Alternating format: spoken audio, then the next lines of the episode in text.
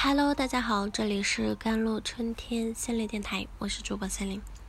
今天想跟大家分享的文章叫做《隐性的伤害也是一种霸凌》，因为名字里带一个“坤”字啊，被同学喊鸡哥，追着在课本和书桌上写满了“鸡你太美”，被追着骂娘炮。因为这个“坤”，男孩抑郁厌学，自残自伤。这不是个例啊，因为姓朱被同学喊猪头，因为姓杜被同学喊肚脐眼。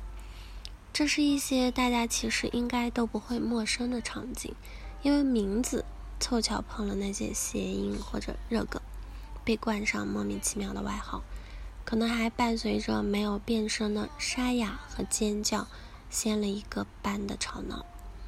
被喊外号的同学可能大吼着反抗，可能对骂，可能暗自垂泪，也可能一言不发。大家可能听说过巴甫洛夫的狗吧？那只因为总是在铃声时得到食物，从而使得往后听见铃声就开始流口水的狗。经常看大学堂的大家也可能听说过小阿伯尔特这个名字。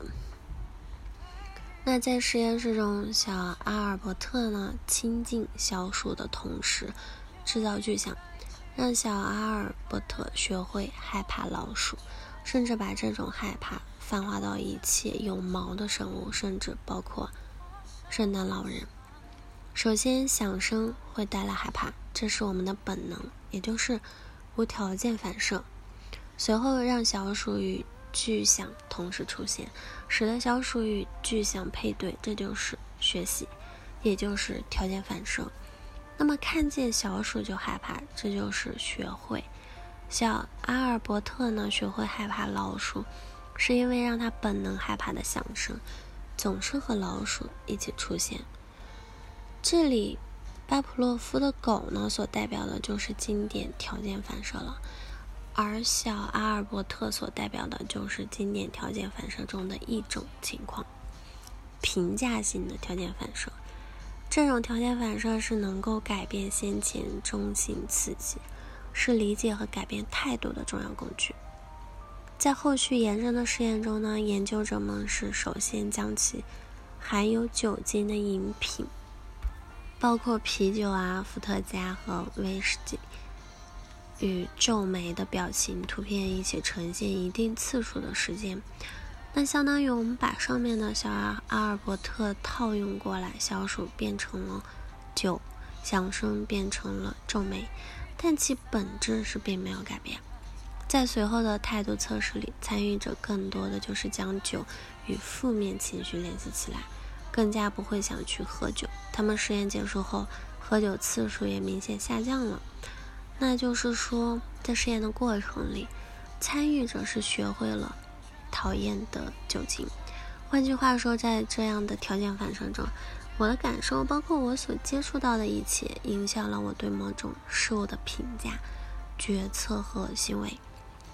这个实验说明，爱恨情仇是可以习得的，依恋和成瘾是可以被人为塑造的，污名。自尊态度的形成和改变是可控的。那么，在这种情况下，当别人带有嘲弄意味的对着那位男明星开玩笑的时候，这种嘲弄和这个男明星相关的因素形成连接，从而使得这位与男明星相关的因素都会带着恶意。名称所带的恶意解决了，但是最核心的问题没有解决。既然这种称呼已经存在公认的恶意，那么为什么会有人故意喊这种会让别人难过的外号呢？或者说恶意从何而来？大家应该都看过或者经历过这样的场景啊：老师刚宣布下课，小学生们就自动聚成了几团，在美团人内部进行下课时间的聊天或者游戏。这里的一团人就是一个团体。其中自己所在的群体就是自己的内群体，和自己不属于同一群体的自然就是外群体。人们会自动的把彼此分进不同的阵营和组织，并明确自己所在的团体，用这种我在某个团体中的身份来定义自己。